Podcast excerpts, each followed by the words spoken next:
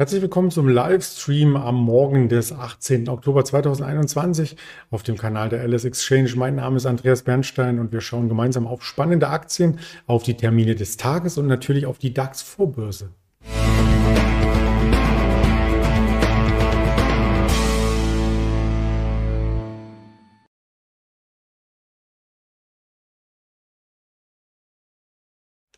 Dies möchte ich natürlich nicht allein tun über den Tag hinweg die Berichterstattung vollziehen, sondern ich habe hier hochkarätige Unterstützung, unter anderem heute von Roland, der mich hier quasi im Interview gegen 12 Uhr erwartet oder den ich erwarte, je nachdem, wie man es ausdrückt. Und da freue ich mich schon sehr drauf und möchte erst einmal auf den DAX noch einmal hinweisen, was sich da ereignet hat. Vor allem am Freitag, die positive Wochentendenz konnte sich fortsetzen bis am Ende des Freitags, also einmal quer durch die letzten Handelstage durch. Es war die erfolgreichste Börsenwoche seit sieben Monaten. Also der DAX konnte bis fast 16, äh, 15.600 zulegen und hat hat damit äh, geschafft, sich mal wieder zu stabilisieren. Also die Schwäche, die wir am Anfang der Woche gesehen hatten und vermutlich dann auch die Idee von vielen Marktteilnehmern, dass die 15.000 auf längere Sicht unterschritten bleibt, die hat sich nicht bewahrheitet. Die Stärke des DAX konnte vor allem Mittwoch, Donnerstag und Freitag zeigen, dass der Hunger, der Risikohunger auch der Marktteilnehmer durchaus groß ist und dass man hier äh, mit weiteren Aufschlägen vielleicht auch schon in dieser Woche rechnen kann. Denn das große Bild im DAX hält sich weiter auf. Wir sind mit, der Über, mit dem Überspringen der 15.300 in die alte Range eingelaufen, die bis 15.800 geht auf der Oberseite. Also eine sehr, sehr starke Dynamik, die aber auch erst einmal wieder konsolidieren könnte, zumindest kurzfristig. Mittelfristig sieht das Ganze aber durchaus positiv aus. Auch in den USA übrigens, der Dow Jones schleicht sich Richtung Allzeithoch. Der Nasdaq war auch sehr stark und der Fear Creed Index steht nun genau in der Mitte. Also nachdem wir in der Vorwoche noch zwischen 32 und 39 hin und her pendelten, etwas im Angstzyklus, aber nicht in totaler Angst, sind wir jetzt im ganz neutralen Bereich. Also da ist wirklich sentimenttechnisch erst einmal nichts abzulesen. Abzulesen ist aber bei den Unternehmensnachrichten einiges, unter anderem bei Facebook. Facebook war in den Schlagzeilen schon wieder, muss man sagen, diesmal aber nicht, weil Server ausgefallen sind, sondern weil Facebook sich so ein bisschen umstrukturieren möchte. Und diese Umstrukturierung, die schauen wir uns ähm, sehr, sehr gerne auch an, weil nämlich bei dieser Umstrukturierung ähm, ja sicherlich Europa im Fokus steht. Hier müssen 10.000 Stellen gestrichen werden, also in den kommenden fünf Jahren. Also das geht jetzt nicht Schlag auf Schlag, ähm, weil eben ähm, hochqualifizierte Arbeitsplätze vorhanden sind, die aber nicht mehr benötigt werden. Das hat der Facebook-Manager Nick Clegg zumindest gesagt in einem Blog-Eintrag. Und ja, er möchte hier den Vertrauensbeweis schaffen, ähm, dass also diese Stellen geschaffen werden in Europa. Nicht die Einsparung, sondern sie möchten einsparen im Sinne von, ähm, dass diese Automatismen nicht mehr verwendet werden. So rum wollte ich es ausdrücken, weil nämlich wir hier auch mit menschlicher Energie draufschauen müssen, was gibt es für Beiträge und wie werden die Beiträge letzten Endes auch verknüpft, damit eben sowas wie die kleinen Skandale rechts und links, was die Wahl angeht in den USA und so weiter, nicht mehr stattfinden. Also das ist eine Investition als Vertrauensbeweis in die Stärke der europäischen Technologie, Industrie und der Talente, sagte dann der britische Ex-Premierminister. Und ja, bin mal gespannt, ähm, ob das Ganze jetzt auch in Deutschland Früchte trägt, also ob wir auch hier vielleicht ein großes äh, Facebook-Headquarter mit ganz vielen ähm, Angestellten bekommen. Vielleicht in Berlin sogar. Also massiv steht der Konzern unter Druck und kann sich davon vielleicht losmachen mit neuen intelligenten Algorithmen und Arbeitskräften. Die Facebook-Aktie im Chartbild, die hat einen Aufschwung auch wieder einmal nötig, wenn man es ganz salopp formuliert, denn wir sind auf die Juni Niveaus zurückgerutscht. Nicht nur, weil die Serverausfälle hier waren, sondern auch, weil charttechnisch der Aufwärtstrendkanal gebrochen ist, wie man hier ganz gut sehen kann. Und ich bin gespannt, ähm, ob es hier zum vierten Quartal hin auch wieder eine leichte Erholung gibt.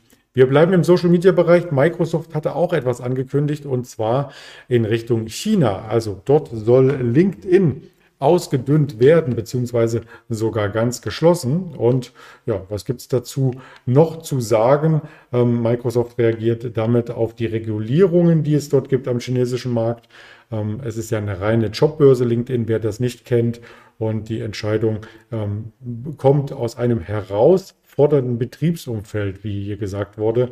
Ähm, also Social Media ist ein Riesenthema. In China äh, teilweise eingeschränkt. Sie hatten dort Erfolg, es gab auch ein neues Portal, was dort gestartet wurde in diesem Jahr oder noch weiter gestartet werden soll. Das heißt, in Jobs das heißt, also das Portal wird jedoch keine Social-Media-Funktion anbieten. Es gibt nur Beiträge und man kann diese Beiträge teilen, aber ansonsten keine Interaktion. LinkedIn übrigens, das als Hintergrundinformation ist 2014 in China gestartet, aber auch da mit einer Sonderversion. Also da wurde schon ähm, ein bisschen was angepasst, aber trotzdem ähm, reicht es eben nicht. Und wenn man dann den Bogen zurückspannt zu Facebook und Twitter, ähm, die gibt es nämlich da wohl gar nicht mehr. Facebook und Twitter ähm, sind dort unlängst äh, verschwunden. Microsoft hatte LinkedIn übrigens 2016 gekauft, damals für 26 Milliarden Dollar.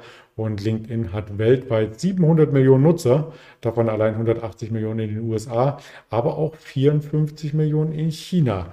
Der Aktie hat es bisher noch nichts getan. Also hier gibt es weder einen Abriss auf der Unterseite noch euphorische Hochs. Dennoch, ein Hoch hatten wir gesehen am Freitag und das ist bei Microsoft über der 260er Marke ein Allzeithoch.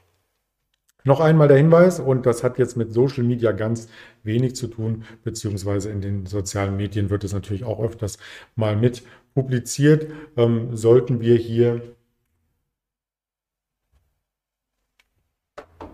Moment, Moment, Moment, Moment.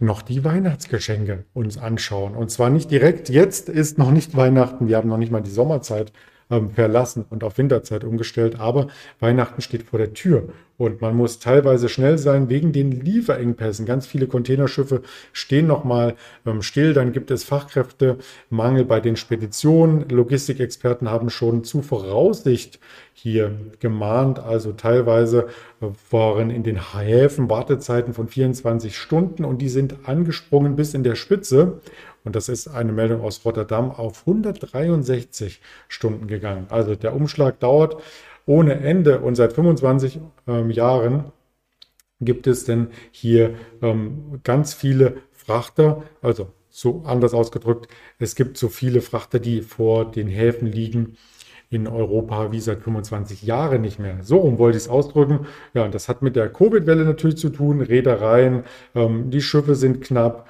ähm, eine schnelle Entspannung ist da gar nicht absehbar. Und dann möchten natürlich auch ganz viele Waren unter dem Weihnachtsbaum haben in Europa, die eben nicht in Europa hergestellt werden. Und das bringt uns noch einmal auf Apple. Apple hat nämlich heute die zweite Produktkonferenz, die abgehalten wird gegen 19 Uhr. Die Erwartungen sind hoch, denn bei der ersten Produktkonferenz gab es nur in Anführungsstrichen iPhone, iPad und die Apple Watch. Aber es fehlten ja immer noch die neuen Laptops, vielleicht ein neuer iMac, also die größeren Geräte, die man nicht unbedingt am Körper trägt die wurden noch nicht geupdatet. Und da verspricht sich heute die Apple Community und auch andere Technologie. Liebhaber, dass es hier ganz, ganz viele neue Sachen gibt. Auch vielleicht die AirPods 3, die können dort erwartet werden. Also weitere Modelle sind eben nicht nur vom Chip aus zu betrachten, also dass es schnellere Chips in den normalen ähm, Computer-Chassis gibt, sondern es soll auch komplett neue Modelle geben. Also ein 14 Zoll Modell zum Beispiel beim MacBook Pro, ein 16 Zoll Modell und eben auch einen neuen ähm, Chip.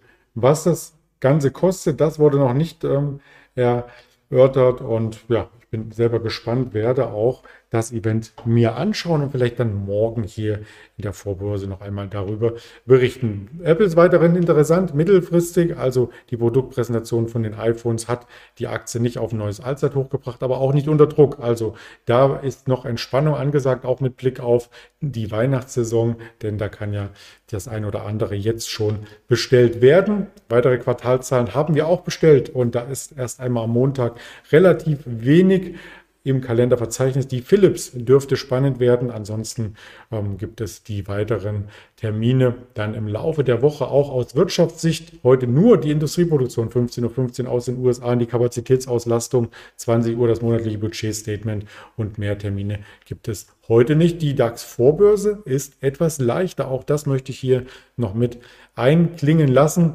Also vielleicht doch die Konsolidierung erst einmal, bevor es eventuell in die Jahresendrallye übergeht. Das schauen wir uns auf diversen Kanälen an. YouTube, Twitter, Instagram, Facebook und als Hörvariante. Da freue ich mich dann sehr, äh, wenn Sie bei dem einen oder anderen Kanal dabei sind. Und auch am Mittag beim Interview mit dem Händler Roland. Bis dahin alles Gute, Ihr Andreas Bernstein.